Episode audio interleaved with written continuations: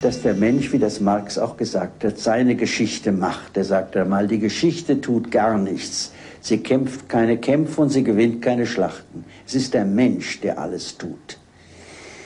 Äh, dieser Mensch aber wird beeinflusst von seiner Umgebung und zwar nicht nur im Sinne der französischen Aufklärungsphilosophie der Umgebung oberflächlich gesehen, sondern der Struktur der Gesellschaft, in der er lebt, die eine Tendenz hat, nämlich seine psychischen Energien so zu gestalten, dass der Mensch das gerne tut, was er tun muss, damit diese Gesellschaft in ihrer speziellen Form existieren kann.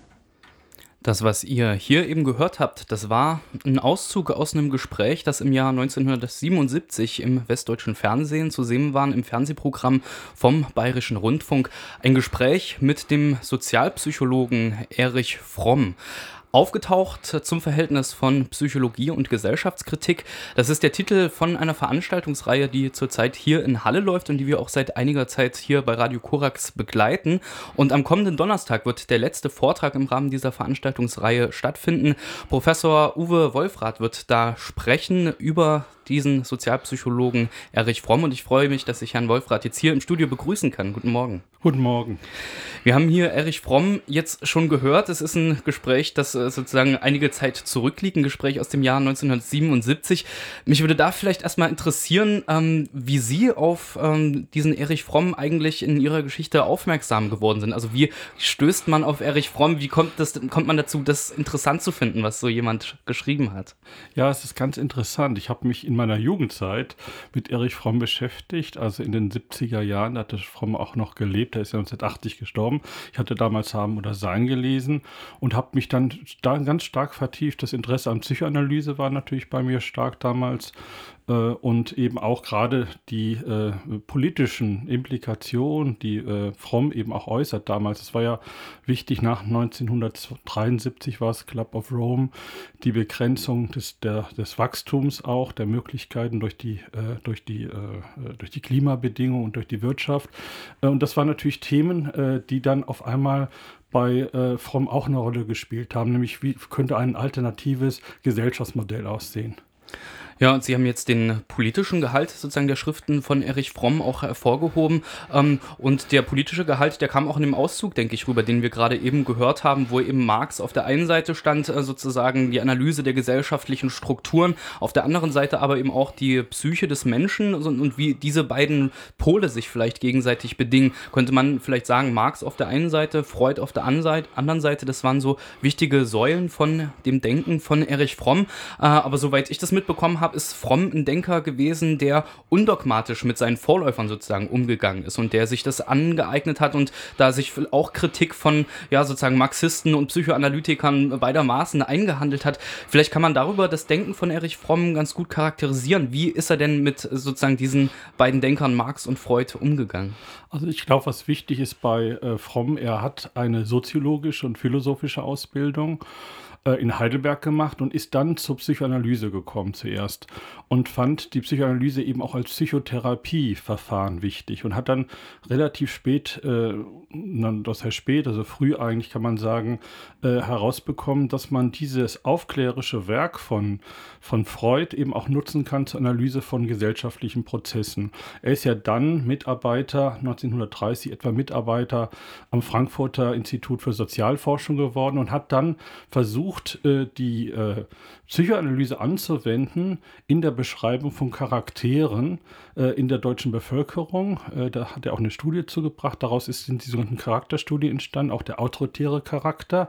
Das war in der Zeit der 30er Jahre auch wichtig, dass man untersucht, warum kam es zum Nationalsozialismus.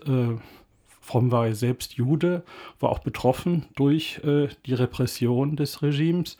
Insofern war immer Interesse da, wie kann man die Psychoanalyse nutzen, auch zur Analyse von gesellschaftlichen Prozessen. Dann kam Marx dazu. Marx aber nicht unbedingt äh, als äh, Gesellschaftskritiker nur, sondern eben auch als Humanist, weil Marx hat natürlich auch viele Dinge schon frühzeitig erkannt, nämlich zum Beispiel die gesellschaftliche Bedingtheit von Trieben, ja, von Triebstrukturen, wie stark die Gesellschaft einen Einfluss auf Leidenschaften und das Begehren nimmt und hat das eben auch nochmal ausformuliert, was Freud letztendlich dann später auch nochmal entwickelt hat. Nur Freud hatte sehr stark den Bio, also biologische Anleihen gehabt. Der Trieb war in erster Linie äh, äh, biologisch begründet. Bei Fromm kommt hinzu, dass er sagt, neben diesen Trieben muss man auch die soziale Bezogenheit des Menschen sehen. Der Mensch möchte eben auch Teil der Gesellschaft sein und passt sich der Gesellschaft an. Über die Eltern werden im Grunde gesellschaftliche Strukturen vermittelt, die zu Charakterstrukturen werden und die ihn beeinflussen.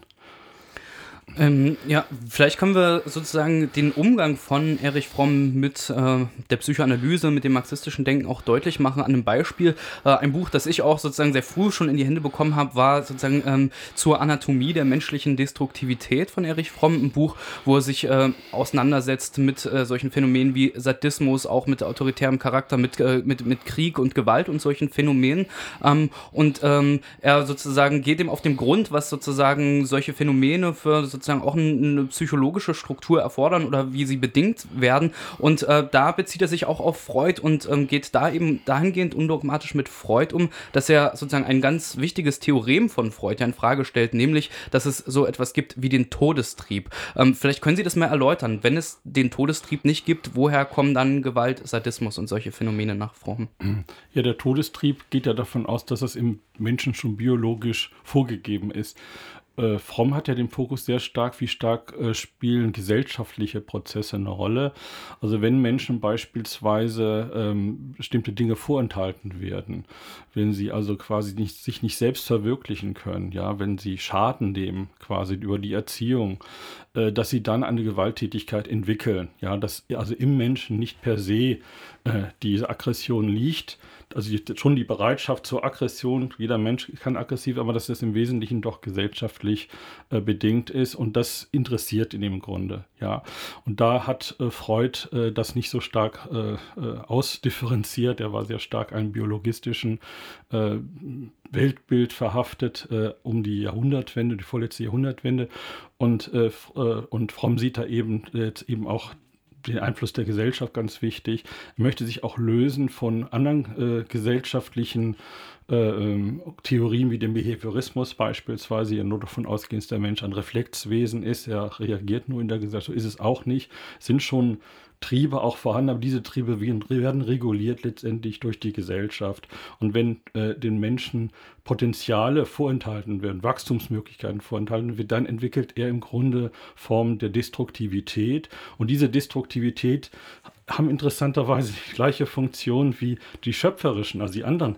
Nämlich der Mensch möchte über sich selbst hinauswachsen. Er spricht auch hier von einer Ich-Transzendenz. Äh, auch in der Zerstörung äh, schafft der Mensch letztendlich, das ist das Fatale, etwas, was äh, praktisch über ihn hinausreicht. Nicht nur in der, im Schöpferischen, indem man neue Dinge entwickelt und äh, Wachstumspotenziale äh, zeigt.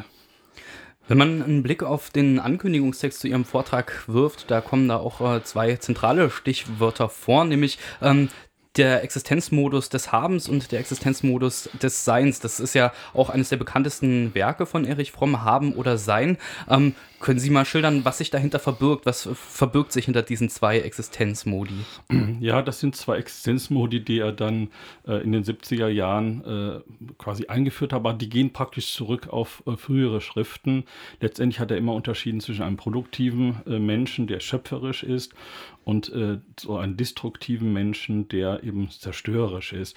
Und er formuliert das jetzt nochmal um, und zwar bezieht er, hat er sehr starke Anleihen Einmal in der deutschen Mystik bei Meister Eckehardt zum Beispiel, da analysiert er sehr genau die Armutspredigt äh, und kommt zu dem Ergebnis, dass, was möchte eigentlich Meister Eckehardt? Meister Eckehardt möchte, sucht eine Verbindung äh, zum Sein und zwar dadurch, dass äh, der Mensch äh, innerlich arm wird, indem er im Grunde nicht mehr begehrt.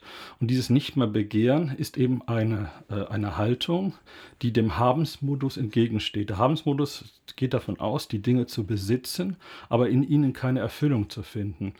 Das heißt, äh, die Dinge werden leblos, sie werden zu Objekten durch den Habensmodus, indem man also Dinge haben möchte, einfach nur besitzen möchte, aber sie im Grunde nicht gebraucht, sondern verbrauchen möchte.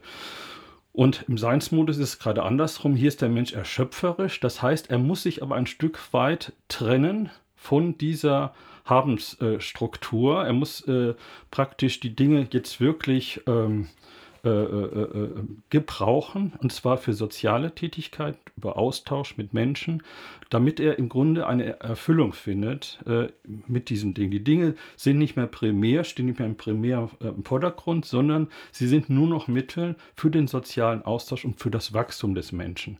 Und das ist etwas Neues, das ist eine sehr stark antikapitalistische äh, Kritik an, an dem sogenannten Marketingcharakter des Menschen. Der Mensch ist eben wie eine, eine Ware, quasi verhält sich wie eine Ware, äh, verkauft sich äh, und findet aber keine innere Erfüllung, sondern bleibt entfremdet. Und diese Entfremdung äh, ist, die will im Grunde äh, Fromm überwinden, indem er auch Lösungsmöglichkeiten aufzeigt, indem er zum Beispiel zeigt, dass der Mensch sich viel stärker darüber klar werden muss, was möchte er eigentlich, ja, was erfüllt ihn, ja, äh, und, ähm, und äh, indem er im Grunde auch eine Haltung vermittelt der Welt gegenüber, die ich nach wie vor sehr aktuell finde und äh, wenn wir mal weiterdenken, jetzt in dem Bereich der äh, Postwachstumsökonomie, was mich natürlich sehr interessiert, äh, dann müssen wir unsere Gesellschaft auch umstellen. Dann spielt genau diese Demut, diese Bescheidenheit eine wichtige Rolle, weil wir im Grunde auf Dinge verzichten müssen. Aber dieser Verzicht, dieses Wenige ist dann ein Mehr quasi an Lebensqualität. Und das finde ich das Interessante gerade bei, bei Fromm. Sie hatten jetzt erwähnt, dass es äh, bei Erich Fromm durchaus einen Bezug zum Beispiel auf die Mystik gibt. Äh, Meister Eckhart war ein Stichwort. Das taucht auch äh, in Ihrem Ankündigungstext auf, wo äh, steht, dass Erich Fromm den Weg nach innen sozusagen empfohlen hat äh, und sich da auch auf den Buddhismus bezogen hat. Jetzt kommt noch so ein Stichwort wie Demut hinzu. Ähm, könnte man vielleicht so ein bisschen den Eindruck bekommen, dass da so ein esoterischer Touch dabei ist, dass vielleicht äh, sozusagen auch provokativ zugespitzt war, Erich Fromm ein Esoteriker? Ganz und gar nicht hat sich da auch mal wieder deutlich abgegrenzt vor. Äh, es geht nicht um eine Flucht nach innen, sondern es geht äh, darum, um eine Haltung, um im Äußeren besser wirken zu können. Ja? Und zwar, die Haltung muss immer sozial bezogen sein, immer auf, eine Gesellschaft, auf die Gesellschaft nach draußen. Also es geht nicht darum, quasi äh, zu flüchten vor der Gesellschaft in einer neuen Illusion, indem man in sich selbst flüchtet, sondern indem man erstark wird, mit den gesellschaftlichen Konflikten und Problemen auch wirklich aktiv umzugehen, also proaktiv umzugehen, das heißt wirklich anzugehen. Das heißt, das ist sein, seine Überlegung. Von da ist er gar nicht esoterisch. Äh, als letzte Frage, Sie sind jetzt auch Professor und äh, arbeiten hier in Halle am Psychologischen Institut. Ähm, wenn man das sich vielleicht mal ein bisschen anguckt, äh, sozusagen die Psychologie als akademische Wissenschaft, taucht da heute so jemand wie Erich Fromm überhaupt noch auf? Ist das üblich unter Ihren Kollegen, sich auf Fromm zu beziehen? Leider gar nicht. Das hängt aber auch damit zusammen, dass äh, die Psychologie sich als eine Naturwissenschaft versteht, die sich sehr stark orientiert am behavioristischen Modell, an, an, an praktisch Modell der amerikanischen Psychologie. Psychoanalyse gilt innerhalb der akademischen Psychologie äh, vielleicht als ein psychotherapeutisches Verfahren, aber die Metapsychologie, also alles, was damit zu tun hat, die ganze Theorie, spielt eigentlich keine große Rolle, zumindest hier in Halle nicht.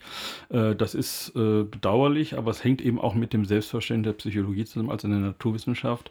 Und da gelten alle äh, Theorien, die nicht empirisch überprüfbar sind, die praktisch nur als Theoriegebäude existieren, als sehr problematisch.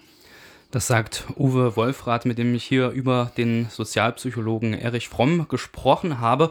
Ähm, wenn Sie das jetzt interessiert hat und wenn Sie mehr über Erich Fromm erfahren möchten, dann haben Sie am kommenden Donnerstag da die Gelegenheit, sich noch weiter zu informieren. Da wird Herr Wolfrath in der Reichstraße 78 äh, ab 19 Uhr, soweit ich weiß, äh, einen Vortrag halten über diesen Erich Fromm. Herr Wolfrath, ich bedanke mich ganz herzlich, dass Sie sich die Zeit genommen haben. Ich habe zu danken.